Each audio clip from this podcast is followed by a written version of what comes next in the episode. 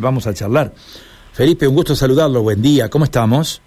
Carlos, buen día, buen día para, para todo el equipo, para Gustavo, que tal, siempre también nos atiende, para toda la audiencia. ¿Cómo están ustedes? Nosotros muy bien, estamos, este, recién hace un ratito charlábamos con Oscar Urruti sobre todo Ajá. esto que se conversó ayer entre eh, ministros del Poder Ejecutivo, asesores, representantes de los partidos políticos con representación parlamentaria y lógicamente Radicalismo es uno de estos partidos. ¿Qué evaluación están haciendo, eh, Felipe?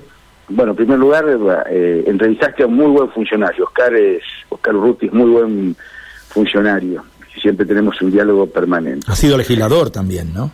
Además, además, sí señor, tiene una dilatada trayectoria en la política. Bueno, eh, como todo, como todo encuentro, como toda convocatoria, Carlos, es positiva, siempre que podamos dialogar, que podamos intercambiar, eh, digamos, información o, o, mm, distintas manifestaciones, opiniones, eh, para nosotros es muy bienvenido, ¿no? La verdad que esperábamos que el Ejecutivo, el Poder Ejecutivo nos convoque, eh, prácticamente ya terminando el año esto ocurrió, habíamos enviado una nota la semana pasada nosotros, 11 partidos que estamos en la oposición, donde eh, solicitamos la rápida convocatoria para poder charlar sobre eh, el programa electoral, teniendo en cuenta que termine el año, que comience un año que va a ser electoral y la importancia que tiene esto para, para el futuro de provincia, para el futuro de los santavecinos. Vamos a estar eligiendo el año que viene gobernador y vice, eh, 50 diputados, 19 senadores, la mayoría de las comunas, de las, perdón, de las eh, intendencias, por lo menos 50 intendencias, porque hay algunas que están desfasadas que se eligen eh, en la mitad de, de mandato del gobernador, eh, se renuevan. Eh, la mitad de los consejos y todas las comunas, 310 comunas del interior provincial, y eh, era necesario, cosa que todavía no ocurrió ayer, tener una certeza, tener previsibilidad y saber a ciencia cierta eh, cuál es la fecha de convocatoria de elecciones, incluso el cronograma electoral, porque incluso nosotros que estamos eh, organizando un frente mm, amplio, es necesario que cada partido pueda cumplir en tiempo y forma con las disposiciones eh, internas eh, que debe cumplir para eh, conformar o para ser parte de un, frente o una coalición de partidos políticos. Pero además, Carlos, nosotros le, le señalamos, eh, digamos, tener muy claro la fecha por la elección nacional, que mm, estaría muy cerca de, coincidir la primaria nacional o la paso nacional con la general provincial. En segundo lugar, el tema eh, de la realización de las paso provincial eh, que coincidir o podría coincidir con eh, las vacaciones de julio y en eso era importante tener en vista el, calendario escolar. Y por otro lado también tener en cuenta los feriados que, se hayan anunciado, largos y extra largos, digamos, en el año 2023, porque necesitamos que participe la mayor cantidad de santafesinos por, por lo trascendente de la elección y por lo que significa elegir las nuevas autoridades para eh, los próximos cuatro años. Claro, uno entiende, por un lado, bueno, usted lo explicó recién, ¿eh? por la cantidad de categorías electorales que tenemos para la elección y por el otro lado, por la cantidad de fechas electorales que vamos a tener, porque vamos a tener prácticamente si se llega a dar, si se llega a dar lo del balotaje a nivel nacional, vamos a tener cinco turnos electorales el año que viene.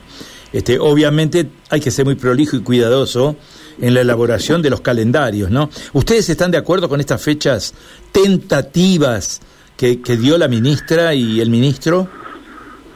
Sí, eh, dio tres fechas, el 27 de agosto eh, eh, o el 3 de septiembre o directamente el 10 de septiembre, que sería la fecha límite, porque vos sabés que la como, digamos, comentamos la Constitución establece entre 90 y 180 días el periodo eh, antes de, de, del cambio de gobierno donde se debe dar el proceso electoral. Esto es entre el 10 de junio y el 10 de septiembre. O sea que si se haría el 10 de septiembre, te haríamos en la última fecha posible, que eh, establece nada más ni nada menos que la constitución provincial para, para la convocatoria de elecciones. Claro. Eh, eh, digo, eh, en esto todos los partidos al unísono manifestamos, los primeros en, en, en manifestar en la posición fue la Unión Cívica Radical. yo estuve acompañado por el exintendente de Santa Fe, José Corral, y el actual presidente del Consejo Liberante de la ciudad de Santa Fe, Leandro González. Y pedíamos o, esperábamos irnos con una fecha precisa, hasta el mismo peronismo, ¿no? El mismo justicialismo, eh, partido oficial hoy de gobierno, eh, manifestó que esperaba una fecha precisa, cosa que no ocurrió. Bueno, son alternativas. Eh, desde el Ejecutivo, la ministra Celia Arena, tanto como Urruti, no, nos explicaron cuál eran sus su miradas, su, su posición. Bueno, nosotros le hemos ratificado que esperamos que a principio de febrero ya tengamos la, o la primera quincena de febrero tengamos establecida la fecha definitiva de elecciones y así disipar cualquier duda, establecer claramente o, disponer que las reglas de juego van a ser transparentes, claras para todos por igual, eh, y que terminemos con cualquier especulación y, no solamente los dirigentes, los partidos políticos, sino el conjunto de los ciudadanos santafesinos sepamos en qué fecha vamos a tener que elegir las nuevas autoridades. Claro, eh, fijada esa fecha, cuando el Poder Ejecutivo convoque y dé a conocer el decreto, se desgrana rápidamente el, el, calendario electoral en lo que hace a conformación de listas, plazos electorales y bueno, y los términos que una elección de esta característica plantea, ¿no? Porque tenemos prácticamente fechas desde mayo, junio con el tema conformación de listas, ¿no? Y aún antes.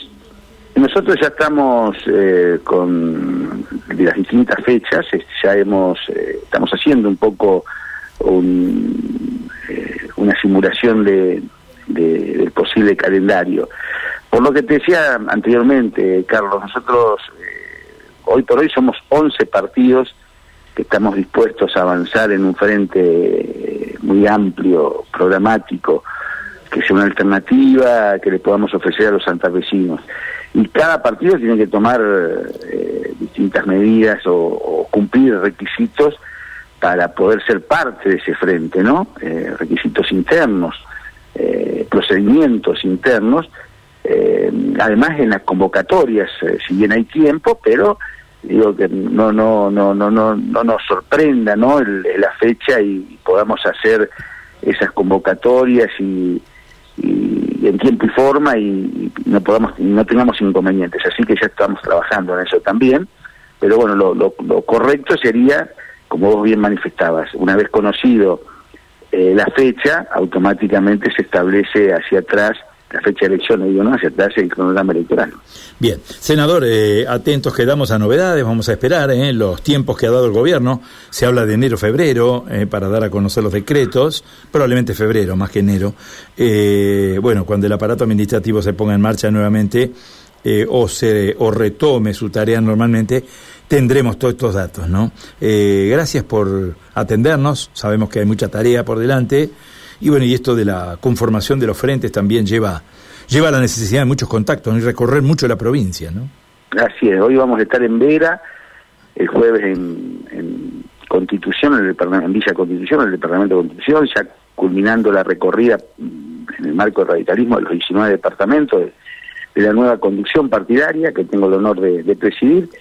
Y bueno, eh, trabajando, eh, pensando en, en, que podemos ofrecerle una muy buena alternativa eh, que sea viable, confiable, que, esté a la altura de la circunstancia del conjunto de los santafesinos. Así que en eso nos encontramos trabajando, Carlos. Ha sido muy amable, ¿eh? Adiós. Gracias. Que tengan un feliz año 2023 para todos, ¿no? Igualmente, a la recíproca, ¿eh? Muy bien. El senador, ¿eh? Felipe Miclic, senador del departamento.